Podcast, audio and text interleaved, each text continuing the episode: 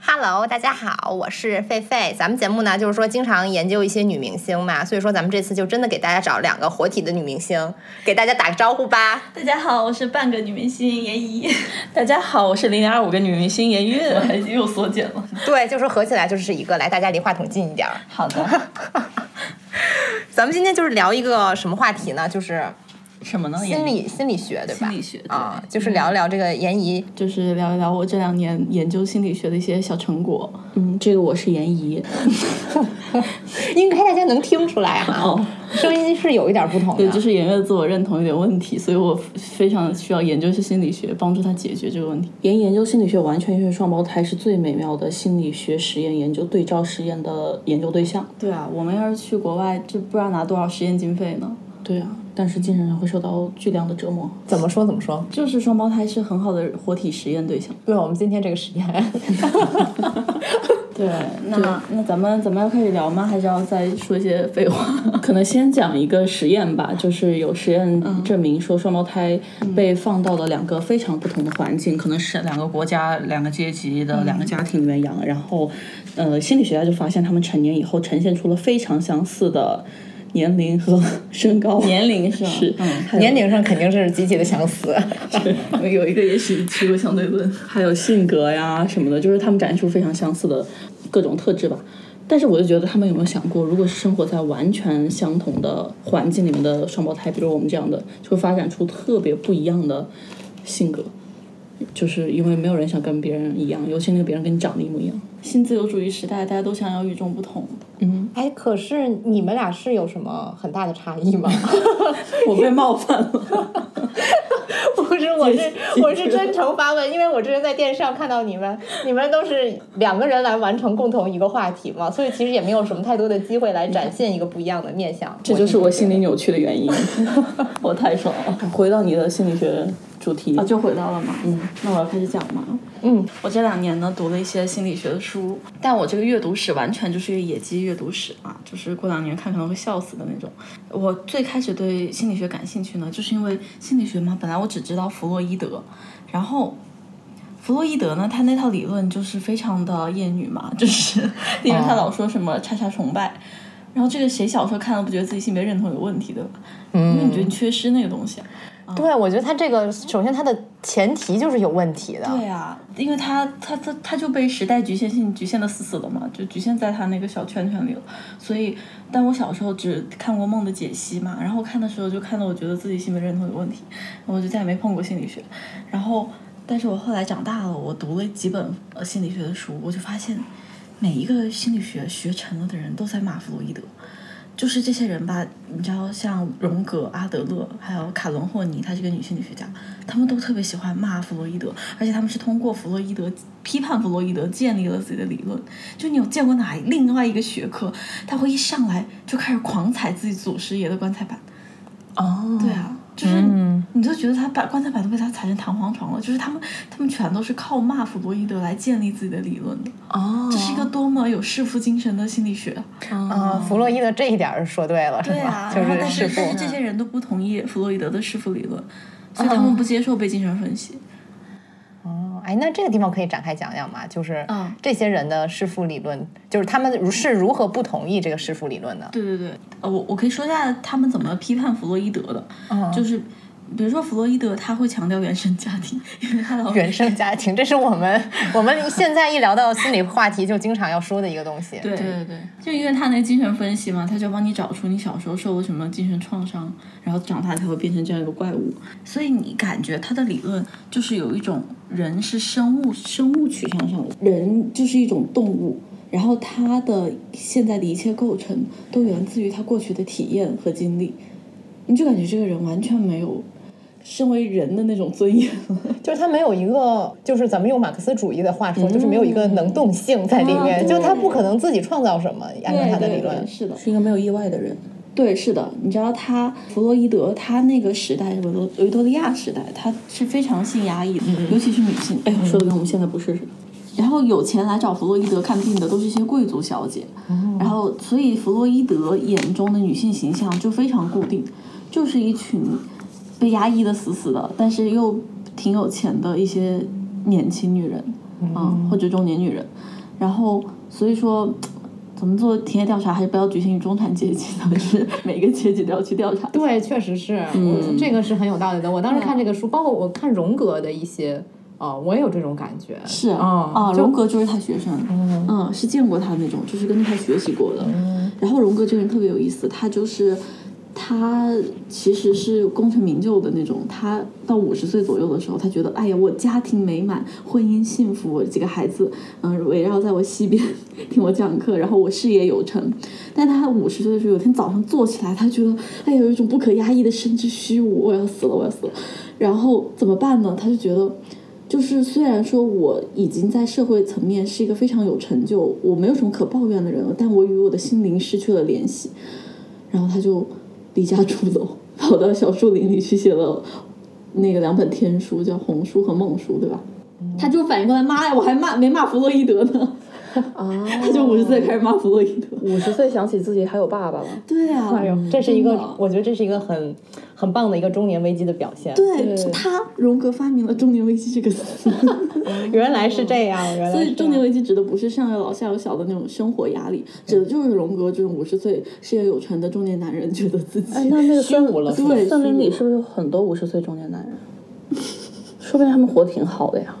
他是活得挺好，他嗯他在那小树林以后，他就发现了真我，他就真正创作创造出了自己的那套最有名的理论，什么人格暗影呐、人格面具，然后什么潜集体潜意识。嗯，对，你知道人格暗影是什么吗？就是说，就像他这样，他就是觉得人活到了呃，按照社会要求而活，活到了一定年龄，最后会发现自己根本不是我想要的嘛。这些东西，人在一生成长过程当中，就像有个口袋一样，然后他就会不停的把一些要压抑自己的东西装进那个口袋，然后压抑压抑着，这个口袋就越来越大，越来越重，然后就背不动了。所以就有屠龙少年的故事，这个少年就一天到晚屠龙啊，拼命的屠龙，最后发现那个龙就是他自己的人格暗影。嗯，就他最后杀到最后会发现，其实那是他内心压抑的自己的需求。但是他自己跟自己之间会有一个距离。对，有就是因吧为社会要求他压抑嘛。嗯，就弗洛伊德他理论最大的一个点就是压抑。嗯，主要主要是因为那个贵族小姐太压抑了 哦，那其实这个理论也可以用来解释孔同即生贵嘛？啊，其实是对，一可个道理以的，啊。对，就是孔子珍贵就是非常典型的压抑。嗯，嗯，然后哎这这很像我喜欢的拉康啊，人跟拉他自康身也的是距他离。学生，对啊，谁不是他学生对啊？啊，拉康也厌 女。拉康，哎，那个年代哪个男人不厌女？对啊，就是说，所以我觉得特别读不来嘛。但是后来，呃，读到一个叫卡伦霍尼的心理学家，哎，说卡伦霍尼她她真的非常厉害，她是一个女的吗？她是一个女的，对。然后她就是在那个时代，也是通过批判弗洛伊德名声大噪。然后对，但是她那个时代，你知道他们时代局限性嘛，就不是很认可她。但是，而且她还跟那个弗洛姆，就是写《爱的艺术》的那个，他们是他们谈过恋爱。哦，原来这个爱的艺术是一个失恋的产物，是吗？哦也可以这不么算说吧嗯啊。，但是因为我觉得弗洛姆就受不了他了。哦，对，但是我觉得弗洛姆还看着还挺纯爱战士的一个人，那个他写那本书太穿但是我看不下去，我觉得 就是恋爱脑啊，真是。他应该对去森林里待一会儿。哎，对，所以说我觉得这个卡伦霍尼也蛮妙的，就是找还嗯是找这种恋爱脑的纯情大汉，对，然后还找找年轻小男生，就是哦就是他那本传记特别有意思，对，我们现在这个严怡去拿书了， 来，就是是他们他的那个卡伦霍尼同事就说他对男人有一些就是不合时宜的喜爱什么的，然后呃不合时宜，具体讲一啊讲。具体就播不了了。然后那个，比如说，他就说过一句话，他说：“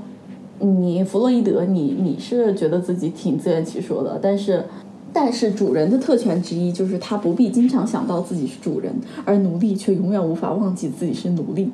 他就用这个来比喻，说你你在这样一个男权的时代，你根本意识不到我们是一种什么样的感受，所以你就会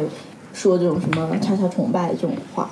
然后这不相当于断言有一半人类对分配给他们的性别感到不满吗？然后他卡文霍尼就特别，他其实挺那个挺激动的，他就说一个女孩从出生开始就暴露在暗示中，这是不可避免的，不管是粗暴的还是微妙的传达她的劣势，这种经历不断刺激她的男性情节。然后你弗洛伊德还还来说这种话来再刺激我的男性情节。 然后卡伦霍尼他就说，女性总是被为什么会呈呈现出一种嗯狂躁的状态，就是你把它局限在一个情感领域了，就因为其他的工作领域是男性主导的嘛，女性很难去在其那些方面有所发挥，所以女性就只在情感领域去施展自己的技能和才华，所以就很很闹出很多这样的事情。嗯，对啊，你其实今天也是这样嘛。大家一说女性，就是感觉就要跟情感话题联系起来，对对啊，你到现在还是一样的嘛。对你比如说我去那个，我跟人家说我这个做播客，人家就会说，哎，那你肯定是做就是情感类的 吧？我说，哎，我我们是哎很很难很难言 说，就是一个文化类文文化类的脱口秀节目。对啊、但是就是说，如果是对方是男的话，非常建议你去来来我们这儿学习学习。而且我前两天看那个咱们马克思主义女权主义者费代里奇，他也在骂弗洛伊德，嗯， 他就说他他弗洛伊德制造的性解放是为了让你女性回归于家庭更，更多的做家务。他说你你这个就是一种非常功利主义，并且还是父权视角的性解放，根本不是真正的性解放。啊、因为他去解放那些压抑的雇主小姐是说，那你就解放出来啊。那这样的话就，结果她在家庭内部的性就反而变成了这个女性的一种义务。哦，那这是一种非常典型的一种，我觉得一种近代资产阶级的观点。啊对就是说，这个女人的性只有在婚姻里面才是，首先是呃值得肯定的，是能够被享受的，然后它又仅限于你的丈夫。我觉得对这啊个就就首先找她的人都是贵族小姐，都是已经嫁了人的，所以说弗洛伊德这个样本取的真的非常有问题。对，就像你看你买芭比，你是不是想给她配一个男朋友，而不是给她配一个女朋友什么的？就是我觉得人对待物的时候，就自然有这个倾向。哎，不过我觉得芭比又是另一回事儿了。我一直觉得芭比的那个 Ken 就好像他的包儿一样，就是也没什么区别。 是的，是的，告诉你会同意你。啊，然后我接着讲说，呃，比如说他们有一些观点说弗洛伊德那个，呃，弗洛伊他说弗洛伊德理论是向后看的，一切当下的行为都是受到潜意识里被压抑的过去所决定的。然后他的那个骂他的阿德勒就说。人应该向前看啊，只有往前理解了一个人的目标，才有可能理解其人格。所以他采取的是目的论立场，即当前的行为是受到未来目标引导的。目标很重要，哪怕只是虚构的，也会让人有力量。然后，所以就是他觉得弗洛伊德眼中的人就是生物人，但是阿德勒眼中的人就是社会人。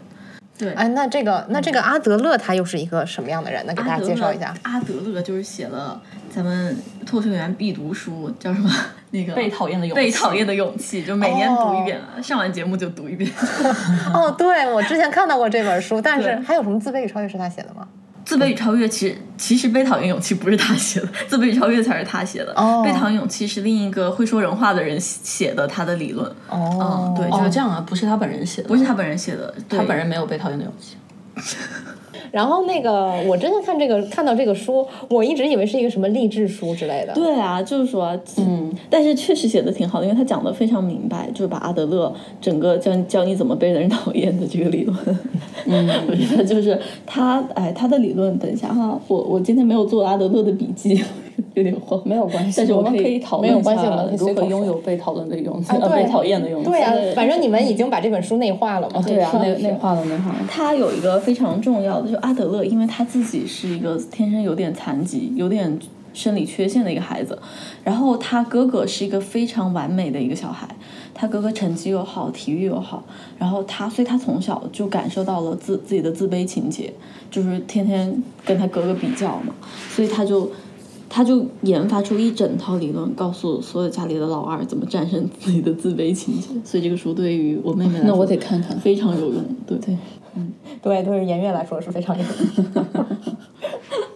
可惜我的自我认同是老大，所以、哎， 那既然话都说到这儿了，你说你们怎么看《被讨厌的勇气》？也给我们的听众提一些建议，因为你们是属于一个需要很经常承被讨厌的对人需要 承受很大的压力在这方面。对，我觉得其实呃，这要说到我很喜欢的拉康，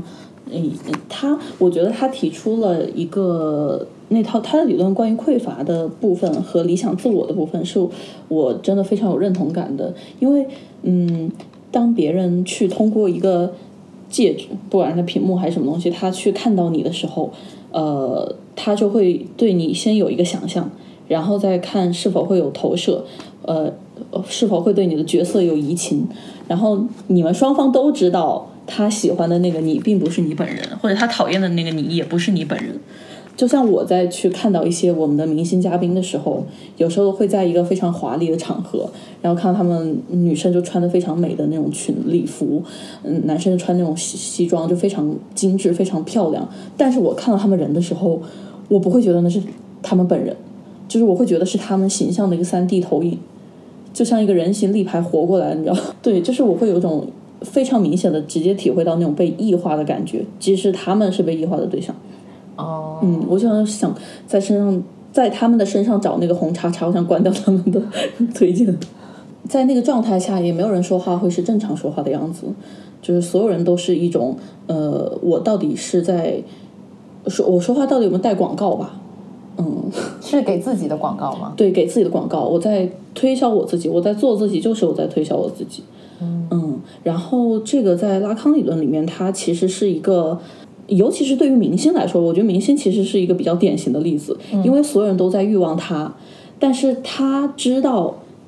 别人欲望的他不是真的他，别人在欲望的东西是。一个嗯，哎，我我觉得应该给明星取个名字，这样说没法说， 就卡戴珊，就说卡戴珊吧就说咱们说戴卡戴珊吧对对对，就嗯说卡戴珊吧。就比如说卡戴珊粉丝看到卡戴珊的时候，他欲望的是卡戴珊，但其实他真正欲望的是，我想成为不是我自己的那个人。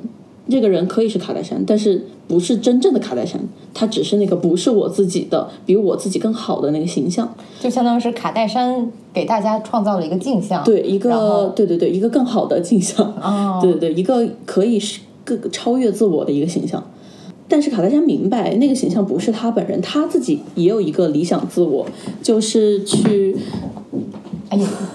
我们我们另一位嘉宾去拿外卖了， 嗯，对于卡戴珊来说，她的粉丝欲望中的卡戴珊是什么呢？是一个她自己也无法达成的形象。呃，那她有没有办法去填补这个空缺呢？她没有，因为即使她受到别人的追捧，别人的好话都是说给她听的，但是她听到这些好话的时候，她只能更强烈的意识到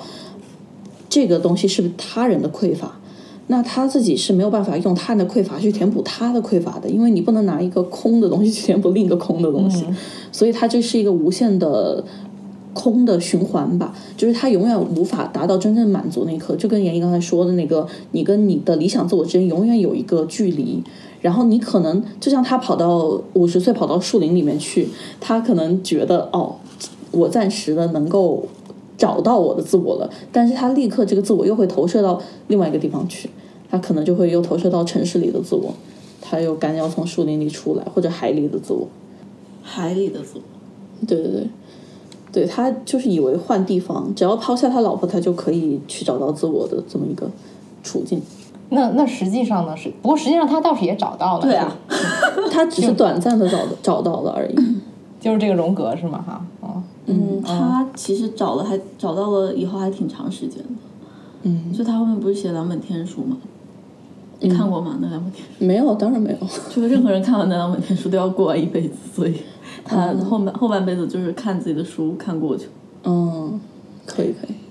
看他的书看完词汇量更少了。怎么是是是什么意思？谁看自己的书看？荣格，因为他荣格看着自己的书看了一辈子。就跟时光机一样，因为他的书看完需要一辈子。哦， 好的，这是一个梗是吗？ 这个梗有点离奇了。对，有点离奇，还不过很有意思。这个其实可以扩扩展一下。咱们刚刚说到哪儿了？咱们接阿着德勒，阿德勒，你啊，我阿觉德得阿勒德勒有个最重要的理论，但是我都不确定是不是他提出的啊，就是课题分离，就是在现代心理学非常流行的，就是一个非常实操性的指导。就是什么叫课题分离呢？就是我的事是我的事，你的事你是不要来管我的事，大概就是 课题分离。就是咱们东亚家庭特别喜欢管别人，就是我妹妹今天怎么样了，我就特别喜欢说你不要这样，你要这样。然后，但是他就是心理，呃，阿德勒心理学就是告诉你说，呃，有很多事情是因为你去带入了别人，或者你把别人的东西化为自己的一种义务，所以你才会觉得，就是为什么现在有些父母他会催小孩结婚呢？就是你不结婚，就是我我就不行了，就是这就是属于课题分离没有分离好的，嗯，就是你自己的事是你自己的事啊，就是你小孩以后过得不好，然后你开不开心，那还是你的事啊，你开不开心那是你自己的事情，不是你小孩的事情，你不能说你的生活决定了我开不开心，这就没有完全课题分离人格不完整的表现了，哦，那所以说用这个理论其实非常的好用啊，就是非常好用，别人要来绑架你，情感绑架、道德绑架的对，你时就候，叫他是布拉德勒。那啊真是挺有用的，好有对实践意义哦。对对啊，有实对啊，践意义我对就看心理学，就看这种能实用的，对吧？啊，然后我非常喜欢的一个，接下来就要讲到叫存在主义心理治疗。哦，我也是后就是看到这个，我才意识到怎么还有存在主义心理治疗呢？存在主义这个我不能错过嘛。 然后我就发现心理治疗是分很多流派的，就弗洛伊德那个叫精神分析，到发展到现在叫精神动力流派，然后还有很多其他的，叫什么有什么呃来访者中心主义流派、 人本主义流派、存存在主义流派，还有女权主义流派。 我太喜欢这个，然后。然后我自己还去呃，我去看心理医生，然后我有问他们是什么流派的，然后我发现我最喜欢的是整合流派，因为整合流派就是整合所有流派，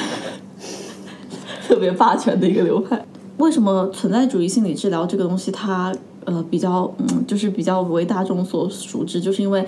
这个有一个叫欧文亚龙的存在主义心理学家，他太会写了，他一下一生写了十几本书。他现在好像刚刚死，还是还是还活着，我就不太记得了。一个一个不太明白的模糊状态，模糊状态，好像还活着，好像九十多岁了。 嗯，半死不活。对，因为他人生最大的一个最大的一个成就就是他他研究了死亡焦虑，所以他现在还没死，我不想因为他不焦虑，所以他不会死。哦，那这个我觉得其实还是可以 传授给大家一些长生不老之术。哎，其实说到这个，我觉得死亡焦虑在中国人里面也是特别的普遍吧，因为我对感觉很多老人其实他们到哪个年龄之后就会开始有这种。焦虑，然后就狂买，比如说狂买保健品啊，还有像我外婆就是那个之前那个口罩时期嘛，这个是可以讲的哈嗯啊，然后她就特别害怕被传染了，然后比如说我我我们想去看她，她都不让，就怕我们把病毒带进来，就特别特别害怕。哦嗯，我爸也这样，我爸一辈子跟人保持一米的距离，他跟所有人都保持一米的距离。 对，他是他们那城市最后一个感染病毒的人。对我爸，对，因为他就是拒绝跟任何生物接触。嗯，我妈都阳了，他没阳，你就意识到他跟人有多么遥远的距离。对，嗯但是从另一个角度说，我觉得 你你爸也挺厉害的，这其实是一个就是很有效的保护了自己。呃，欧文亚龙他就是发现，其实你别说八九十岁的老年人会有死亡焦虑，其实年轻人也会有，中年人也会有，并且他会呈现在很多莫名其妙的方面。他就是因为他是一个心理治疗师，他是真正做给人做心理治疗的，所以他会接触到很多实际的案例，然后他就很在乎焦虑这个事情。呃，因为很多人焦虑的时候就会有各种各样的毛病，就抽风什么的，然后并且会有很多强迫性的这行为。然后欧阳就去研究，最后发现其实有些焦虑它就是死亡焦虑，只不过你要推到最后才能推出来。然后比如说，啊，我我那个我我我想先对讲那个、我觉得我们啊可以先讲，讲我们多讲一些事例吧，因为我感觉我们也不是真正专业的学学心理学的，所以嗯我觉得哦对对他这有些东他有西一些对我事来例说更多的是他如何指导我去呃这用小说招摇撞骗什么的，所以对 就对是对对啊，我我讲一个，我先讲一个他的书中的案例，就是他自己咨询过的，有一个女人叫苏珊，然后她因为儿子的戒毒困难来找亚龙咨询，但是在过程当中，亚龙发现了他脖子上的伤疤，苏珊说那是他给自己六十六岁的礼物——拉皮手术。然后亚龙就指出了苏珊真正的焦虑，就是戒毒的困难是普遍的，是可以理解的，但你对你儿子的关注是过重的，然后你这个焦虑真正的原因是你对你自己的衰衰呃的衰老和死亡的焦虑。你到六十六岁，似乎不知道自己的生活还有什么可能性，只能寄托于自己的儿子，渴望由他来延续自己的生命的价值，所以你才会这么在乎他戒不戒毒。然后亚龙咨询最终让苏珊珊辞掉了自己做了多年的会计师工作，转而实现她一直有的梦想，从而是什么呢？开一个旅馆。嗯，他们就是宣传方面还要努力一下，开旅馆这个最好改掉这个细节。他说了，在纳帕谷，纳帕谷应该是很美的谷吧？哦，那就相当于是去大理开民宿呗。哦，对，哎他去我的大理天开了民呐宿，就放弃他儿子了。哦，那放弃儿子是关键，我觉得。对啊，是嗯是啊，就是说他主主要是解决他不要再对另一个人这么焦虑了啊，这也是阿德勒没有学好的。明白。对，狒狒有死亡焦虑吗？我觉得可能没有吧，但是我觉得年龄焦虑可能算是死亡焦虑吧，就像你们说的，哦算吧呃，它算吧是一种折射。我我啊那我就还要我觉讲得对女性来说啊，其实这这就是我这个女性来说，其实我最近发现啊，生育焦虑可能是女性死亡焦虑的体现。嗯，对，就是很焦虑，自己居然是一个就这样一个人，居然是有生育能力的人。 对，因为是我感觉生是潜伏在死里面的。嗯、那我们就是又是能够去，呃呃，怎么说呢？复制另外一个人的一种呃生物吧，对，就女性嘛。所以我觉得，对我们来说，突然有一天意识到你自己会生育是一件非常可怕的，不亚于意识到你会死的一件事情。就是比如说我们文化里会强调，就生育是生命的一种延续，我觉得这个是一个是他的延续，谎但言不嘛是我的延续。对啊，这是嗯一个集体主义的延续。从集啊体主义的角度来说是延续，但是对你个人来说，这其实并不是你生命的延续吧？是有我有生一个儿子不能让我再多活两年。对啊，不是经常有人说，只要是不生孩子的女人的人生是不完整的嘛？但是有一本书，他去采访那些生过孩子的妈妈，她们都说，生了孩子，她们的人生才变得不完整。生了孩子之后，你首先你的 virginity 就不完整，对呀、之后有会很容易有问题。对，是的，就整个人变得不完整，各种漏尿什么的。就变然成后二维的人了。对，然后他们的是是那个职业也变得非常的不完整，职业道路和他们的人生道路也变得非常不完整。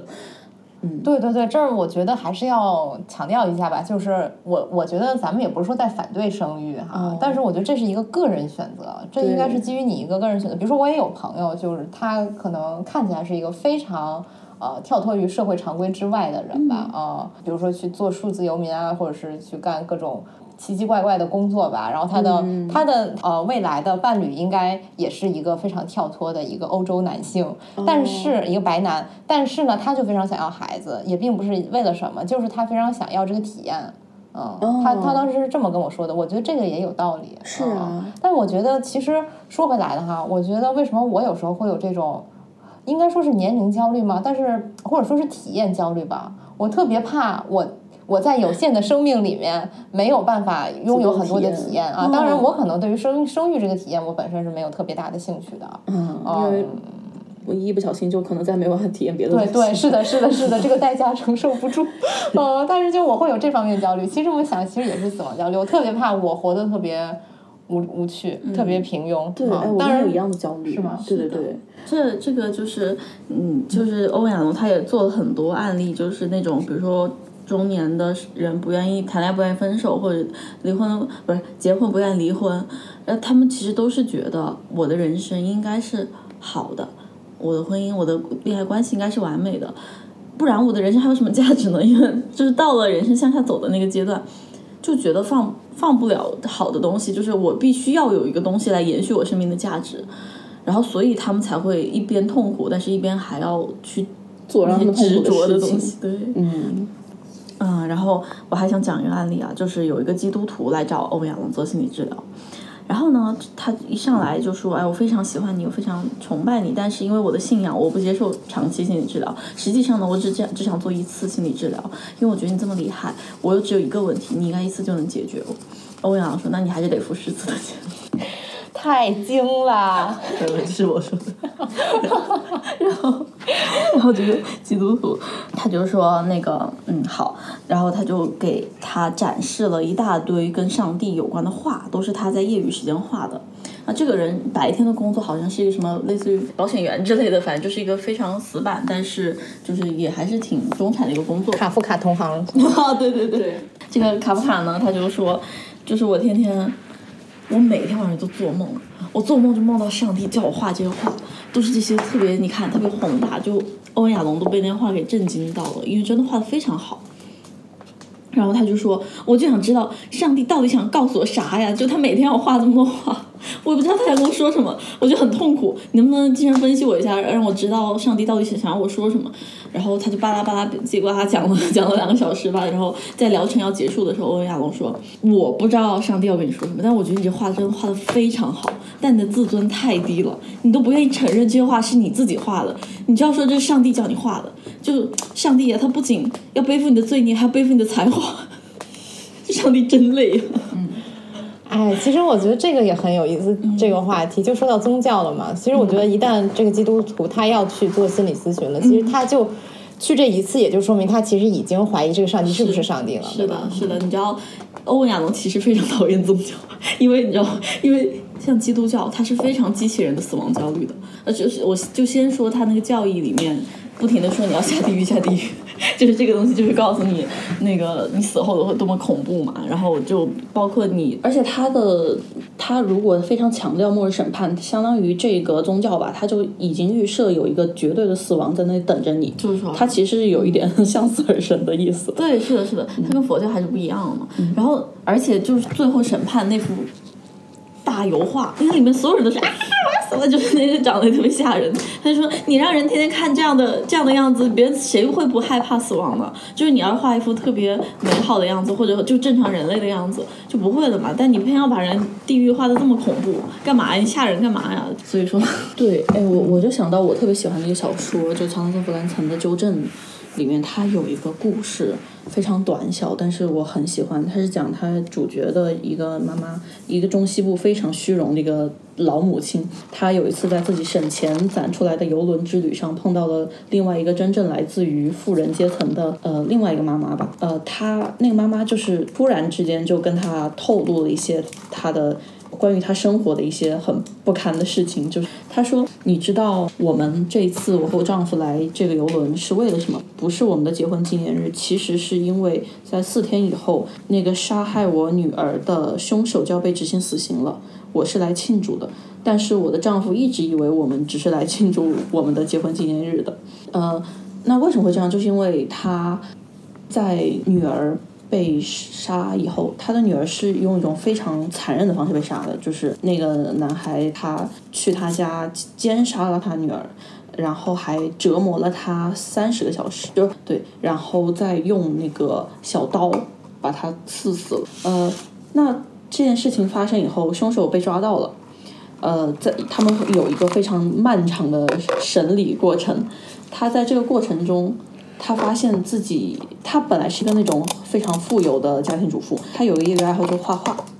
他就发现他开始画枪了。但是他们是自由派，他他们其实是那个反对那个持枪，哦对对对，嗯所以他就是觉得这很羞耻，就是他只想画枪，他除了枪什么都不想画，他觉得很奇怪嘛，他也不好意思跟丈夫跟任何人说，他就一天到晚去他们那个地下室画枪，呃，他就连画了可能将近有一年的时间，画各种各样的枪，他也没有办法拿出去给任何人展示或者卖什么的，他一边画一边痛，而且最关键的是，在他女儿被杀的那个案件的细节中，没有枪， 没有人用枪，也没有说在行李里面翻出枪来，就没有任何关于枪的素材，但他就是停止不了，直到他那个男生被判了死刑，她丈夫突然又说，嗯，我们从今天开始再也不要去谈论关于我我们女儿的事情了。他说：“你怎么可以这样呢？就是你难道假装我们的女儿没有存在过吗？”她丈夫就是那意思，就是我受不了了，我我不想再这样过下去了。呃，然后她就她丈夫既然这样决定了，而且第二天开始真的就假装这件事情再也没有，她跟她提她女儿，她就假装没听见一样，她也没有办法，她就只能接受她丈夫就开始这样对她。呃，她在跟这个嗯女主说的这个过程中，她就说我的丈夫把我一个人落在那里了，就是她通过这种方式，你看起来是她想呃让我们家庭氛围变好一点，变开心一点，其实是她想让我替她承担我们对女儿的思念，呃，所以她就非常痛苦，她画枪画的就更猛了，直到直到好像。呃，但是我忘记好像有没有任何的一个具体的事件，就还是就真的到某一天，他突然就走进地下室，他画了一把枪，然后在那把枪的面前画了那个凶手的样子，嗯，相当于他画了那个凶手被那那把枪崩掉的呃一幅画，在那一刻他终于就觉得释然了，但他释然不是因为他杀了这个在画里杀了这个凶手，而是因为他觉得他可以开始过自己的人生了，就不是所有的父母都要以父母的身份过一辈子。他就这么写了，反正 对，他就释然了。然后，但是他还是要来庆祝那个死刑。反正在游轮上，这个故事就给那个内心单纯的中西部母亲讲崩溃了。 哦，对对对，因为这故事的主角其实主角家庭是一个非常淳朴的中西部家庭，但是他们的家庭肉眼可见的走向各种各样的毁灭。哦，哎，但说到这个，我觉得很有意思。我发现就是，比如说有一些非常复杂的这种心理的不同的面向的人，对嗯如果给那种相对心理面向简单的人来讲他们的这个心、心路历程，尽管比如说这个人本身他并没有做出什么坏事儿，或者甚嗯至他像你说是一个受害者，但是那个听者，那个比较淳朴的听者，嗯他就会觉得非常受伤，就他就接受不了这个世界是阴暗的。对，是的，是的，对吧对，而且这也是我喜欢小说的原因，就是我觉得心理学可能对小说有一个极大的帮助，就是，嗯，如果乔纳森他去写这个她丈夫的行动和她画枪的行动和她最后释然的行动里，没有他这些非常精准的心理分析的话，我觉得这个小说会非常的无聊，就会变成一个那种我们平常其经常听到那种八卦，是的，而不是关于生活的一些就是洞察。对洞察吧，嗯，对，那我把心理学当工具用。那我还想来，咱们还是来读一读这个讲义 啊，就是因为就是存在主义心理治疗，他认为我们的困扰不仅是来自于生理药理方向的生理基因，不仅是弗洛伊德所说的与压抑的本能的斗争，也不仅是来自于客体关系理论里爸爸妈妈小时候对你够不够关心，还不仅是认知行为理论里的思维方式，还不仅是心理创伤和人生危机和人际关系。而同样也是来自于人类与自身存在的对抗。就是咱们著名哲学家波伏娃的某一任男朋友萨特曾经说过，对对，这个指法非常好。 咱们以后都得这样介绍男性，就每一秒都是可以选择的，就每一秒每一个选择都组成了现在的我，所以人是可以选择自己的本质的。就我们不是我们选择自由，是自由选择了我们呢、就是鬼照他说说。 然后，嗯， 所以存在主义心理治疗就很强调人的主动创造性，就是能动性。然后，我们我们并不是就是说一定是客观现实在那个影响我们的存在，而是焦虑，就是当我们的人生观、就是价值观什么得到挑战的时候，我们自然的就会产生焦虑。但是这个焦虑也是好的，因为焦虑能证明你是存在的，就是我们感受到，我们通过焦虑感受到自己的存存在，感受到自己拥有什么样的价值观，然后从而去修缮修缮我们的价值系统。所以说，心理学家对于焦虑也不是说一味着就消除的，有的时候焦虑真的是一件好事。就是焦虑是你身体本能的一种反应。嗯，然后这个后面告诉你不要活得那么心安理得了。对啊，有个案例啊，也是弗洛，不是也是欧亚龙说的，就是他给一个那个赛车手做治疗。这个赛车手是个非常厉害、有名的赛车手。然后呢，最近他在一场比赛当中，他的一个朋友死了，就因为出了事故死亡了。然后他就天这个天嗯要是从屋屋里楼顶上摔死的，那不是是有点嗯，没事没事，然后，然后呢，这个赛车手他就无法握住方向盘。嗯他上战场、上上赛场之前， 惨死，他都要人工干扰。他他都是就是他没有办法，他抖的没有办法上赛场了嘛，然后他去找心理医生说，你能不能帮我治好这个病？我肯定就是因为我朋友最近死了，然后我这个心理阴影没有消除，能不能帮我消除一下？然后这个心理医生就跟他咨询了半天，最后跟他说，你有没有觉得，就是也许你这个抖是这个你的身体在提醒你说。你不要上赛场了，你不要再开这个车，你可能会死的，就像你朋友一样。然后后来呢，这个赛车手就他就放弃了他职业生涯，他就没有再赛过车了。然后嗯他既不焦虑了，然后他又保住了他的命，这是一举两得。嗯，对，那我们到说到焦虑，有没有什么好说的，妹妹？ 焦虑啊，可焦虑了。我是个超级焦虑的人，我会同时看八本书，一本也看不完。啊，我也经常这样，是就吧杀猪头嘛，这是一种大家普遍存在的行为。杀猪哦上梳头啊头这种说 法。对，是有这种说法的。但是他是会把八本书都摊在桌上，呃，不是桌上，因为我有阅读架，哦阅它读可以架同时上放八本书。对，然后他那本书架就不堪重负。对对，对，我我觉得这是我非常焦虑的体现。但是我感觉这种焦虑也是，嗯，我感觉是这个现代社会给我们带来的一种，就是我们做任何事情都要做到极致的一种心态吧。嗯然后你永远在空转，你作为人是没有休息的状态的。你不觉得你，嗯，就是你不会休息吗？人是不会休息的。如果一个人不睡觉，他是不知道休息什么意思。你你想象一下，如果有一个人确实好像有有些人，我看到前段时间有有报道一个越南人，他是一个越战老兵，他就是在某一天发高烧以后再也没有办法睡睡着了，就是他真的是一秒钟都不睡的，嗯那他平时的生活状态是正常吗？啊就是就是没有人会觉得他正常吧，因为他、 哦那因为他他是神经衰弱吧？得是。但是他也还好，就是他整个生理状态上其实还好，因为身体他是的健康的对，就是检查他也就是有一点点小小的毛病，他也不会像大家看的是一个很颓的感觉，就是他其实除了每天还在假装拼命入睡一阵子，然后又认命般的放弃之外，他的生活就是白天就跟所有人一样了，等到晚上的话，他依然去干能干的农活，然后就在那等日出。他是对，就是整个状态是这样子，持续了五十年。哇，嗯但如果能一直不焦虑，我觉得也挺好的呀。关键就是他焦虑，你知道吗？嗯就是在生理上，他不用睡觉，他也没有给他的生理造成任何的负面影响，他甚至因此赚的比别人多，干了很多事情，然后还有更多时间陪家人，然后还他睡觉的时 候，对对对，还在大家睡觉的时候，他静静的在旁边看着。 对对对，还顺便保护了很多濒危的物种什么的。对他陪伴了非常多人，可能那些人都不知道。但是他在五十年后接受采访的时候，他依然说他感觉自己像一株没浇水的植物。嗯哎，那这个就是很有意思啊！这个我觉得就嗯很像，比如说那社会当中或者是文化上给你一种规训，就是说你应该去干什么，你到这个年龄了对你就要做什么，或者你每天你必须要有一个固定的 routine 嗯或者是什么，对啊对对嗯，对吧？如果你没有的话，你就焦虑。是，但你发现，如果你有比别人多得多的时间，多一倍的时间，就假设你可以活到两百岁，呃，你有一半的时间你是比别人多出来，但是你那一半时间你就会觉得，那我一定要用它。如果我那半时间全用来睡觉，是不是有点就没有人心里能承受住用那半时间睡觉？嗯，就像这个老兵一样。嗯，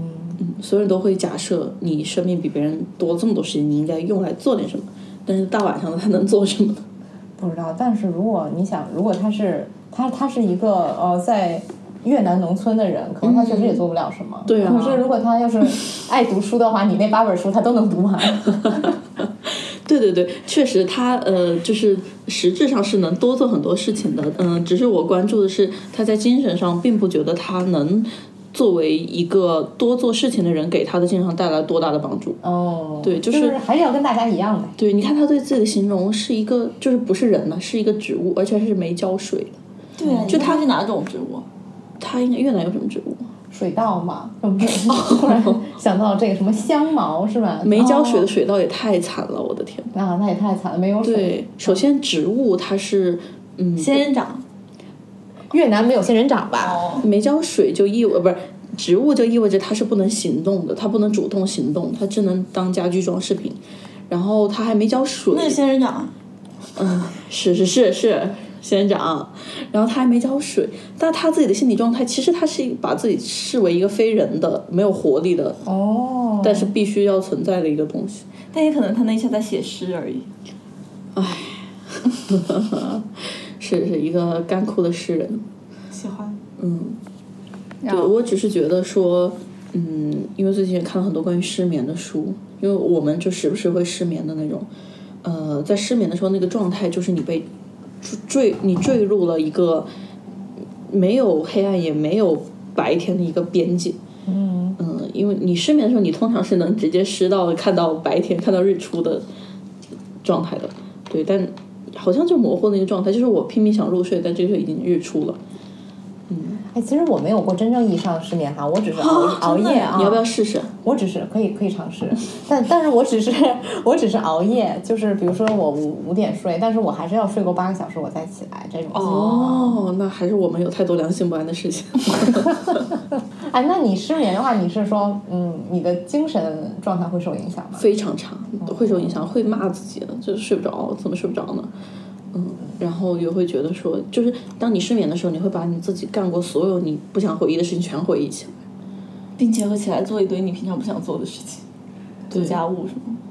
对对对，而且最最痛苦的是，我觉得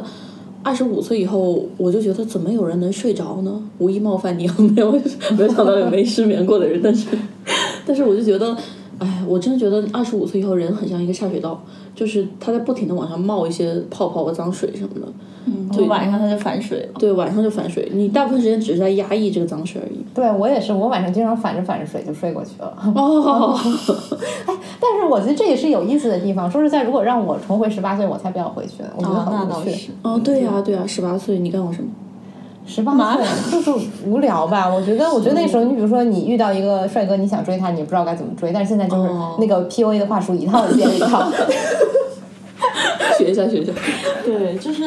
我人就是通过痛苦感受到自己的存在嘛。哦，对，这是很存在主义嘛。对啊，就是存在主义了。他他们就说，而且这个欧文亚龙他还说，就是说，他一直在假设我们在说欧文亚龙。对啊 其实只有他一个人在说欧文亚龙。 就是康德提出了盛行的常识性假设，即我们都出生并栖居一个完已经完成的进行构建的共享的世界中。如今我们知道，由于神经组织结构的作用，世界上每一个人都在构建着自己的内心世界，没有人真正了解你。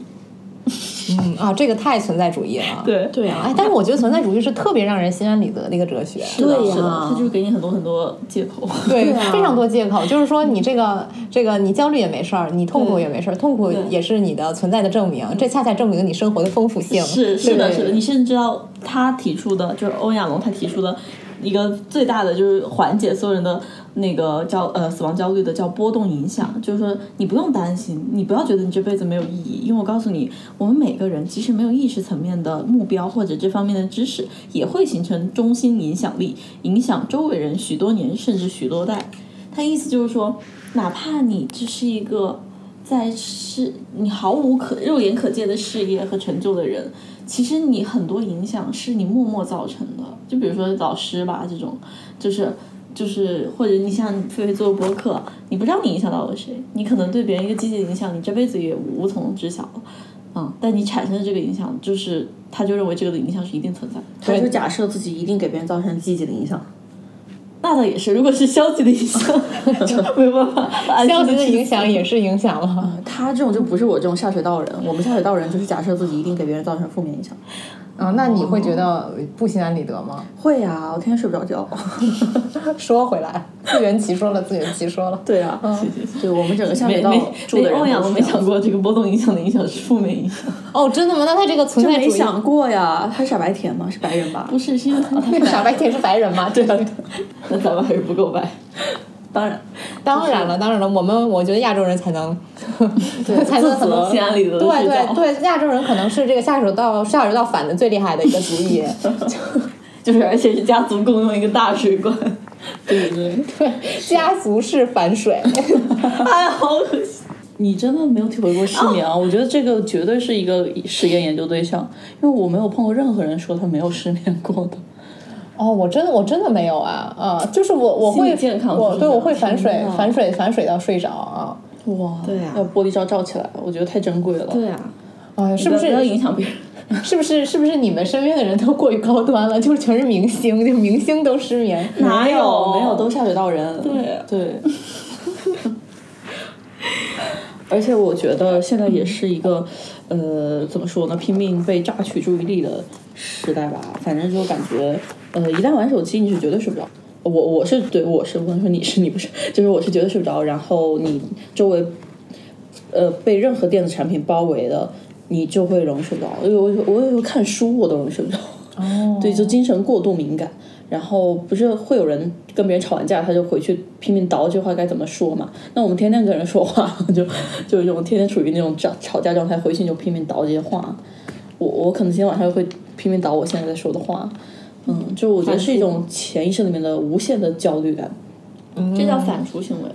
对反刍。但这种反刍其实是最健康的一种反刍了，为什么？因为你反刍的是改稿有营养、有价值的东西。对，改稿。哦对啊，你像很多人尽尽反刍一些痛苦的事情，就会抑郁嘛。哦，抑郁也是，抑郁的症状之一就会反刍。哦，就相当于你看到有人睡觉磨 牙，你给他塞点东西，说你至少吃点什么，这是实用主义心理学是吗？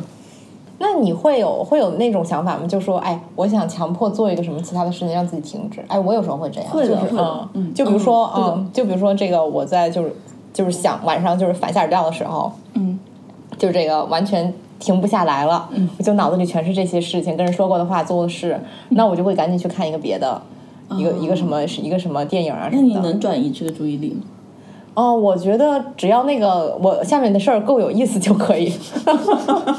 那还是说人生没有太大的烦恼，只能说活的还是比较傻白甜。嗯，还是你傻白甜？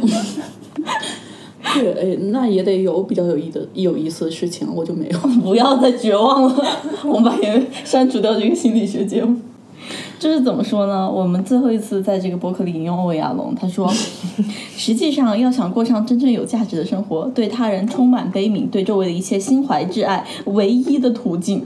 正是去觉知，觉知当下所经历的一切都会随风消失。 哎呦，我感觉好鸡汤哦。对，而且，你觉得他鸡汤吗？嗯，你不觉得他其实是那种，就是他告诉你说，你想要热爱这个世界，你要想到他们都会死的， 他们马上明天就不存在了，所以你才可以去热爱他们。那我可以恨他吗？我可以全心全意的恨他吗？但是这样的话自己不是很难受吗？这就 恨需要的能量比爱更多。啊，是吗？对啊，我可以轻松的，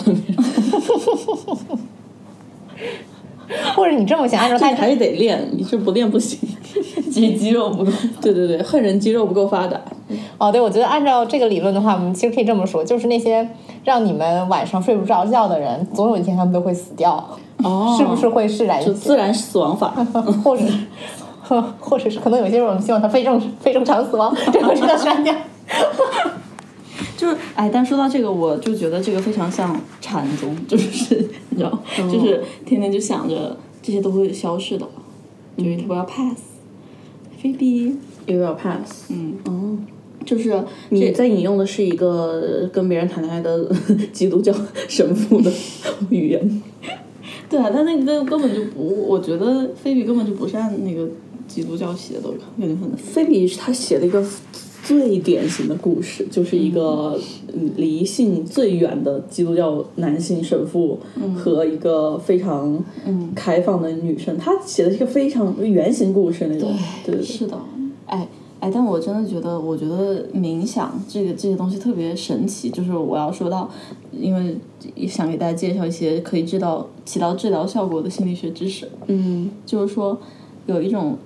临床验证有效的唯一 心理学有有用的叫认知行为疗法，嗯，又叫 CBT 吧，好像是。就是我是看了一本叫伯恩斯情绪疗法的书啊、并且还看了很多乱七八糟的一些资料，然后大家其实可以去看，就是因为这本书已经在国内绝版了啊，盗版太贵了，所以大家可以自己去买。有很多现在有很多认知行为疗法的书，然后它就有一个概念，就是说事件本身不会直接决定你的情绪和你的行为，中间有个非常重要的环节叫做认知。那认知这个东西呢，你知道，就是心理学就有个新发现，就是人的大脑不一定比身体要聪明，就大脑其实有很多自动化的想法和一些很傻的一些。他对大脑好自卑哦，产生这样的想法。因为他身体太聪明了，让他大脑自卑。嗯是，你接着说，你接着说。 对，就是比如说啊，叫不合理信念、以偏概全、情绪化推理，怎么说呢？就是说，就是以偏概全啊、就他这些自动化想法统通称为不合理信念。然后比如说以偏概全，就是我这次被拒绝了，我就永远会被拒拒绝。然后情理化、情绪化推理就是我觉得羞耻，我现在感到羞耻，一定是因为我做了见不得人的事情。我感到绝望，说明我绝对完了。就就是这种，因为你产生某种情绪，所以你在认知上推理说事件、世界、现实一定是什么样的。嗯，这就是很多人可能因为一些小事被激发出一些狂暴的行为，然后还有想当然，就是比如说，如果我是个好人，那我的婚姻就应该幸福；如果我婚姻不幸福，就说明我不是个好人，所以他就也是进入一种执着吧。还有罪责归己，就是什么事情都怪自己，用最难听的话说自己。 就是对啊，就心理学有个治疗方式，就是说，你为什么你对自己说这句话，你会对你好朋友说吗？会 啊，治疗失败。我对好朋友说的话是最难听的，这好像是言语。嗯，那作为作为姐姐，你承受这么多， 你有什么想说的吗？我想做心理治疗。我在做双胞胎对照实验。 对，很实用，很听友们，我白了他一眼。那个很实用，很实用。所以说，他就是其实这个认知行为疗法，它就会鼓励大家去冥想，因为要提高觉察、识别和辩论的能力，阻断这些自动化想法，从而阻断情绪。你觉得冥想有用吗？你试过吗？ 我觉得蹦迪就是一种冥想 吧，我觉得对我来说，其实你不觉得吗？就是你看这个，我们去寺庙嘛，它就要敲那个木鱼，就噔噔噔噔哦噔，这也是这音跟乐那是吧个那跟那个就是那个蹦迪时候你那种电子音乐其实非常像的，是噔噔噔噔很哦有噔。道理如此。那我们今晚去冥想一下吧。去冥想，咱们咱们今晚去哪儿？System 还是还是 Abyss 冥想一下？ 就是，其实我我是因为我是一个有点多动症的人，所以我很难坐着冥想。哇，你有多动症？我小时候是哦很很厉害，就是但是现在好了啊。但是我觉得我应该不是说真正意义上多动症哦啊，就就可能就是非常的多动吧。我觉得我小时候可能确实有那个精神问，不是精神。 我觉得我小时候确实有注意力问题，就是非常、非常也非常的嗯有我也啊、有嗯真的。但是长大我觉得就还是变成正常人了吧。我嗯，我觉得可能是小我觉孩得是小小时候接受学校教育太折磨我， 就是对我我一也直啊跟是着别人的节奏走，是的很我就讨厌特但嗯是其实我自己在自己节奏里，我不太容易注意力缺失，但是跟着别人我就很容易不知道对自己在哪儿。对对，就是我经常是在人家要干一件事情的时候，我就偏不干，啊，对吧？你也是这样的，哦对，嗯我就没法跟老师合拍，对，就是合不上比。哎他快就比他慢，烦 死了。对，是的，嗯，嗯，所以说，所以说，我觉得，哎，刚才咱们说到哪儿了？哦，对，就说到冥想，对，啊冥想。啊，就是就是动动动，就是这种不动的活动，我都觉得我有点无法无法忍受，我也做不了瑜伽，我觉得好累。哦，我也是，嗯我不动会死哎。哦，哦，我们是一样的，他就能做瑜伽，我不能做瑜伽，啊我我我健身都健不了，我健身会无聊死自己，所以我只能去学跳舞。但普拉提你不是能做吗？啊普拉哦提不是，那是康复训练，那不是瑜伽。哦，他就不能运动，但是他只能运动康复。哦，就是，但其实普普拉提还好的，因为普拉提其实也是在动的，对吧？在动，在动，嗯而且特别痛苦，因为嗯就是因为拉拉得慌是吗？对，因为是康复嘛，就是有些会很痛。但是从什么里康复呢？生活吗？你有没有运动？就是生活呀、生活让你腰痛了，你就自己去普拉提。哦，嗯，哎，那你是做什么运动的？我举铁，哦 我就做很猛的运动。然后我也是，我是我我也是举铁或者跳舞或者是拳击这些的，我觉得对哦对不对可以对，啊我也是拳击。哦，确实啊。 所以说，就是我必须要找一个动着的冥想。对对哦嗯， 嗯所以说就是蹦迪。有道理，我也无法忍受静着的冥想，就是我听那个音乐，他叫我干啥，我就绝对不会干啥。哦，是这个很像上小学，啊就是很哦嗯很难受。对，嗯对对对，啊，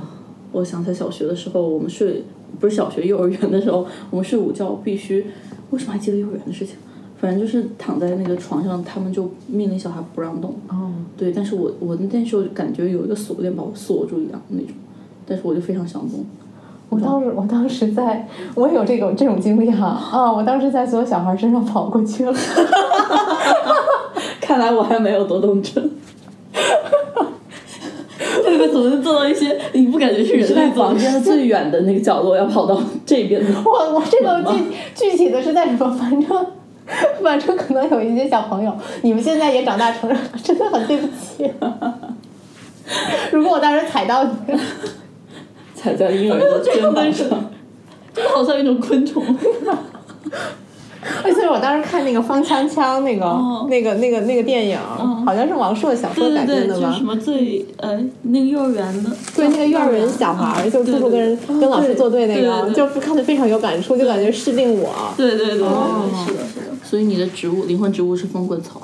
哦，也可以这么说啊。嗯，哎，那你俩灵魂植物是什么？你俩有想过吗？它养什么死什么。哦啊，那我我养什么植物都能死，那你就是应该是那种就是能把别的植物给吸死的那种植物。哦，寄生植物。哦藤壶。等等，那在这个隐喻里面，它寄生那个是不是我呀？ 哎呀，演绎露出了邪魅的笑容。 哎，那你俩当时小时候，比如说你俩作为双胞胎的话，啊、你你俩比如说一个人，呃，比如说这个像是姐姐经常跟不上学校的节奏， 那妹妹会不会有同样的心理反应，或者是说，哎，我们小时候是这样想的，就呃，因为确实有老师喜欢 PUA 我们，就比如说我们我们肯定有一个会考的比另一个好一点，然后他就说，你看你姐姐或者看你妹妹，就语文考这么好，或者说考这么好，你怎么就不行？然后我们就会说啊，就那我们俩是一样的人呢、那这是我们不行吗？还是是不是教育方式出什么问题？就是说经常会被比较？ 对对对，是的。然后会，他们就是假设呃，一方一定要跟上另一方，就是在成绩上，他们就可以拿这个来 PUA 你嘛。我觉得他们也没有什么假设，但是我们就是想反反过来 PUA 他们。哎呀，但我真是不在乎。我小学的时候，我到三年级之前，我都没有记忆，我对周围的世界完全没有感知。我的世界里只有他，还有我自己的世界，一个非常只有一束聚光灯打下来我面前的一个世界。然后我小学快毕业的时 候，他是有视力障碍，我觉得。对我小学快毕业的时候，我同学小学同学就说：“哎，你知道一年级的时候，那个谁还喜欢那个谁，就是然后那个谁是我特别好的朋友。”我说啊， 我我那个谁，那时候我认识他吗？就是我才意识到，我根本就对于这些人际关系，对于这些东西全都没有概念，然后完全活在一个非常 ADHD 的世界。哦，那时候一只脚就踩进下水道了，已经。那个时候你呢？你不是整天反是吗？啊对，我也不记得我干了什么，但我我觉得确实我们小时候对世界的观察其实跟别人不一样。哦，嗯，就是我们确实会很关注别人不关注的东西，然后对别人知道的事情就很啊，就这个东西需要知道吗？那种状态。哎，我小时候也是这样的，哦就对对对，就是像这个你你们你们刚才说的，就是谁喜欢谁这种事儿，嗯，完全不不在意也不 care。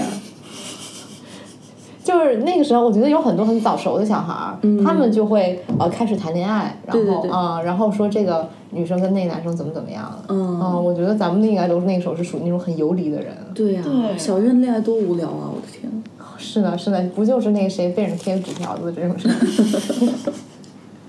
原来是纸条人的故事。对，哦，超级有理，真的觉得，而且那种状态非常好，就是那时候老师也会抓成绩啊什么的，我就不知道他在干什么，你知道吗？我从小我就不理解老师每天考试是要干什么，我就可能到五年级才理解考试这个事情，所以我小学成绩就不是很好。哦，我也是，我也是，嗯完全不行。嗯，就是，而且但是小时候就是说，你如果说在学校特别涣散，但是比如说你看一个书，那真的叫一个聚精会 神。对，真的。对，我就看进去了。我整个小学只有语文考试是考得好的，因为我只有语文我知道他在干什么。对，呃，我也是，我也是，我只有语文和美术是考得好的，因为我上其他课的时间也在练习这两个 课。 有道理，有道 理。 笑死了！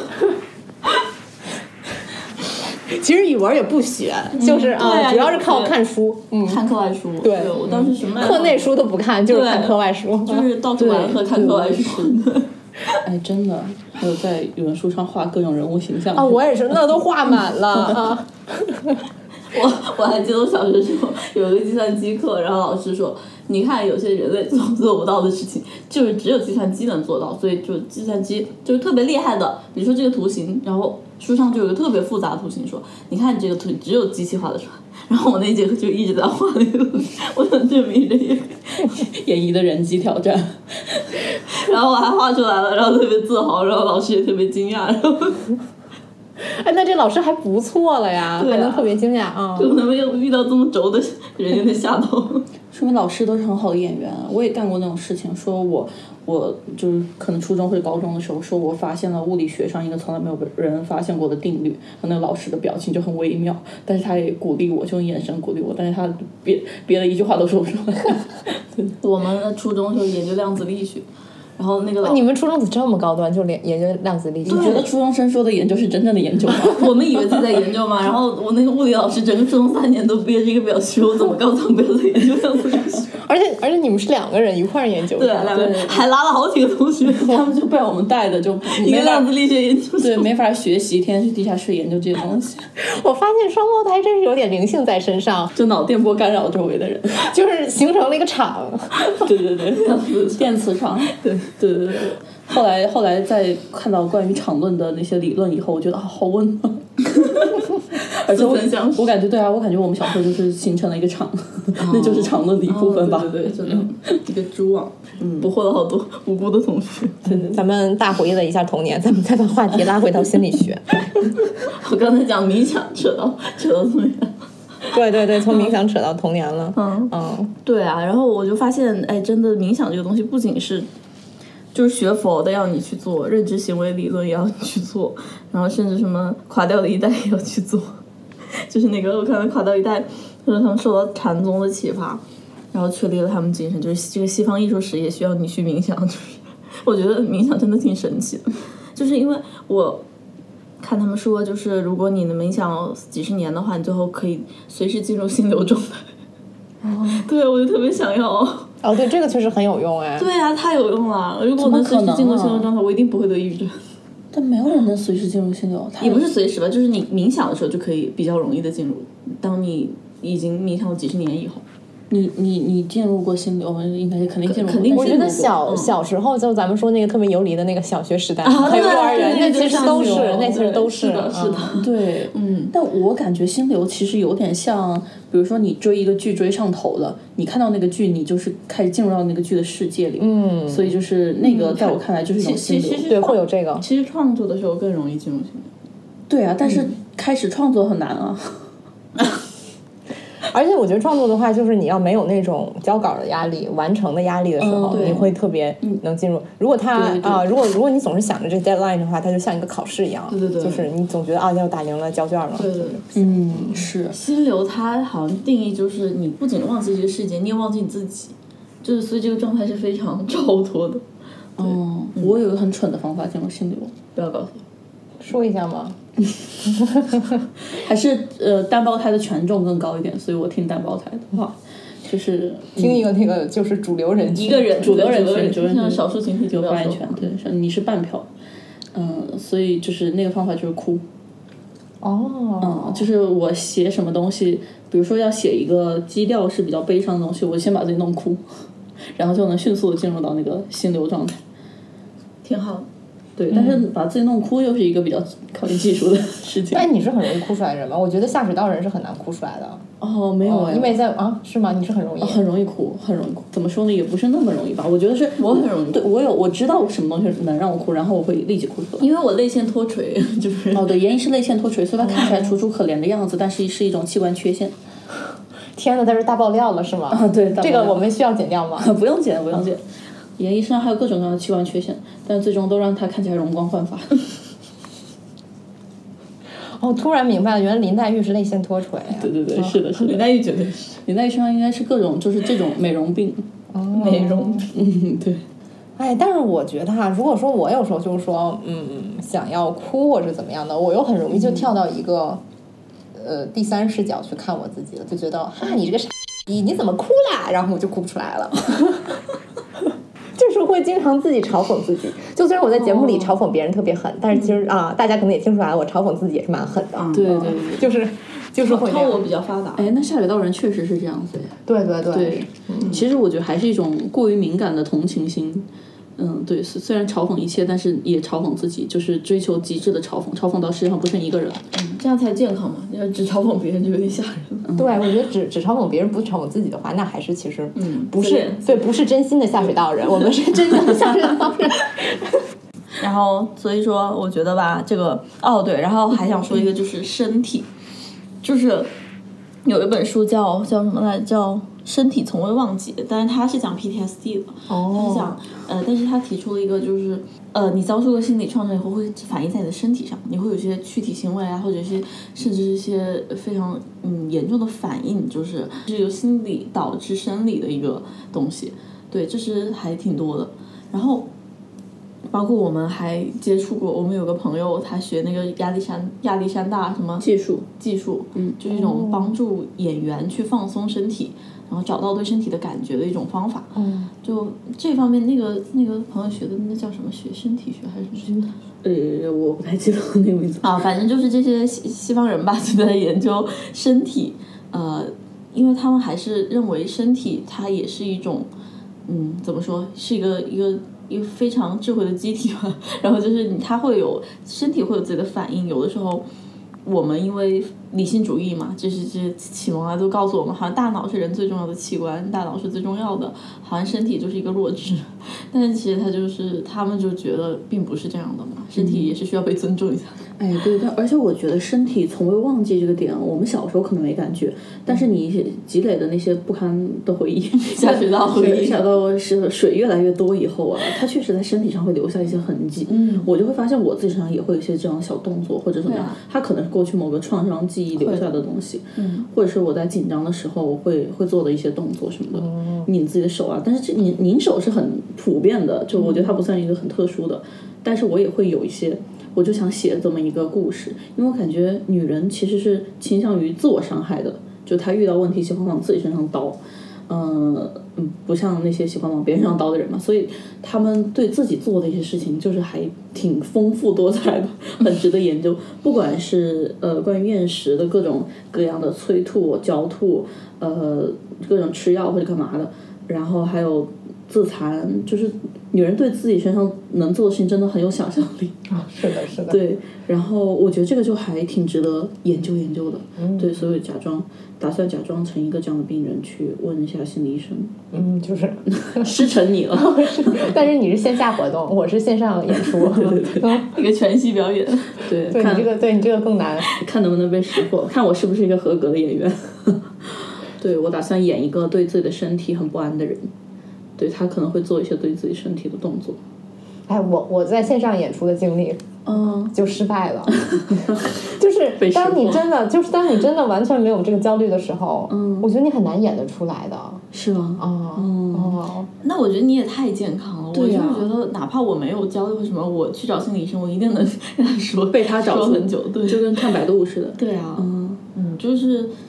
会有很多啊，我我其实我觉得心理学让我非常感兴趣一点，就是他非常关注人的人格健康。我觉得这一点就是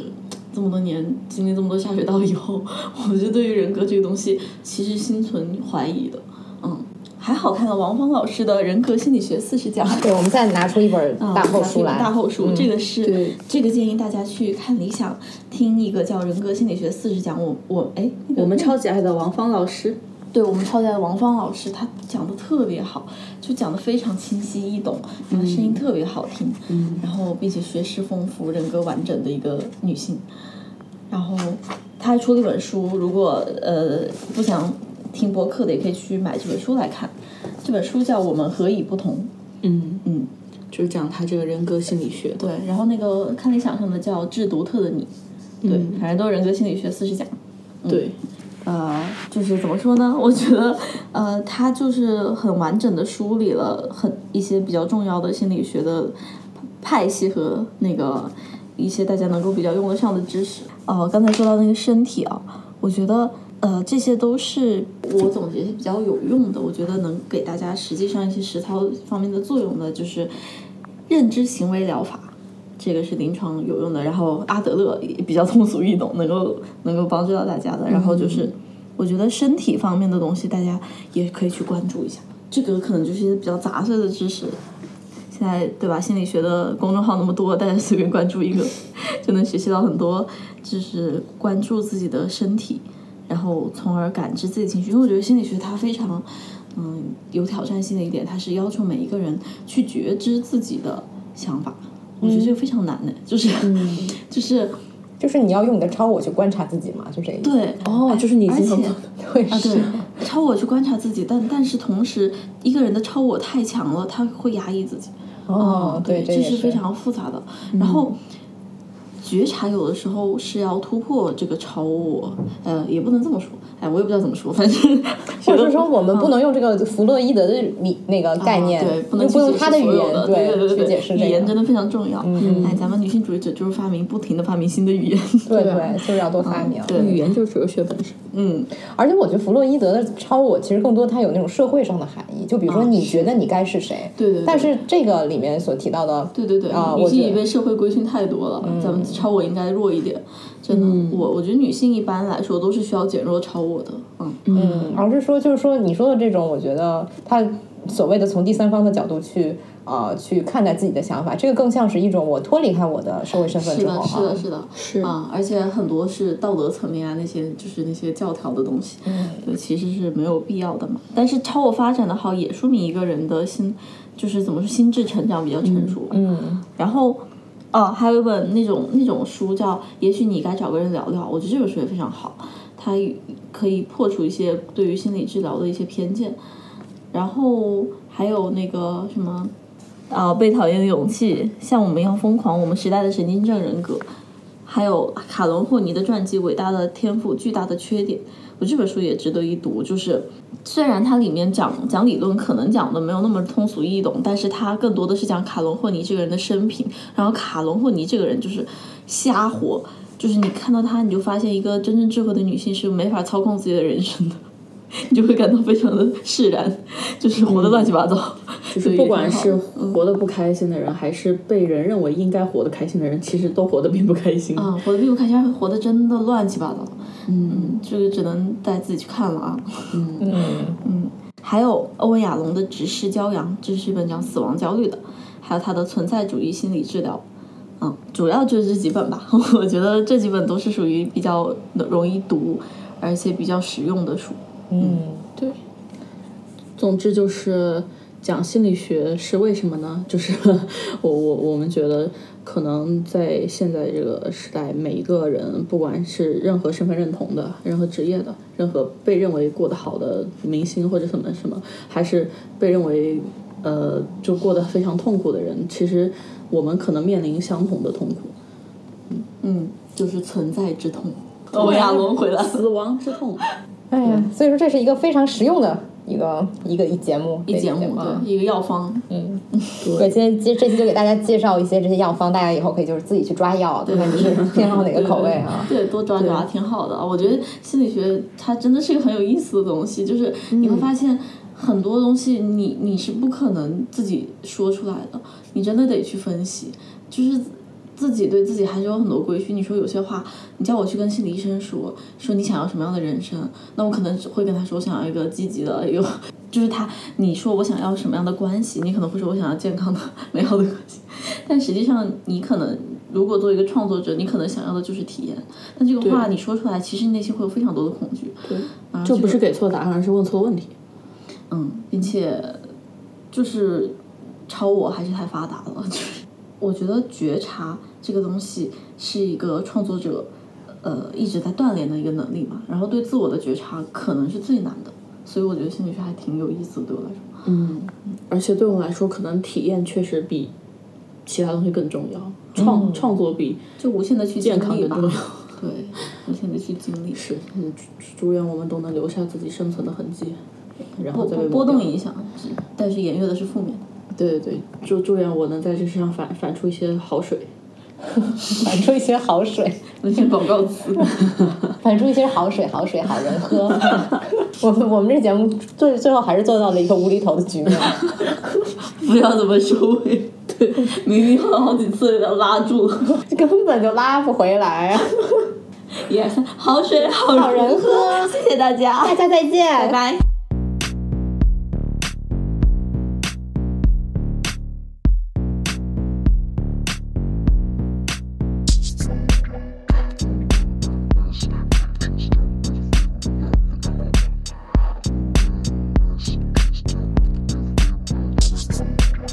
Why momentary Totemo telling black secret corners of the room Uru was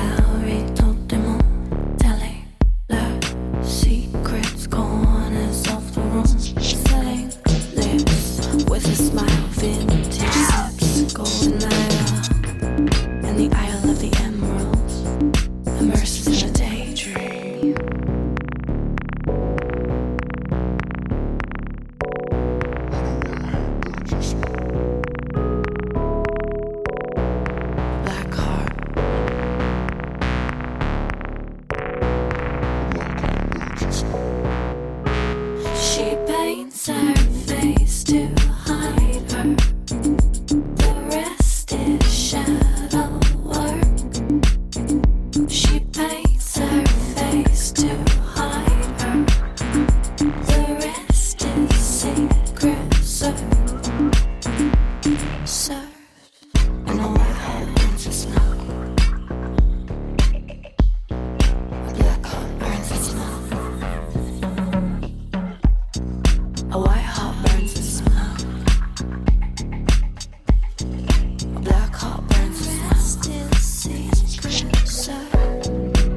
A white heart served. A black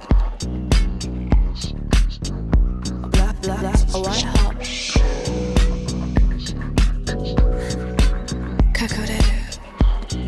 tame ni naru. We become because we have no choice. We come because rejoice, rejoice, rejoice. I'm going to show you what you came here. I'm going to show you what you came here me. for. Adore me, adore me, adore me, adore, adore, adore me, adore, adore me, adore, adore me, adore, adore me, adore, adore me, adore, adore me, adore, adore me, me,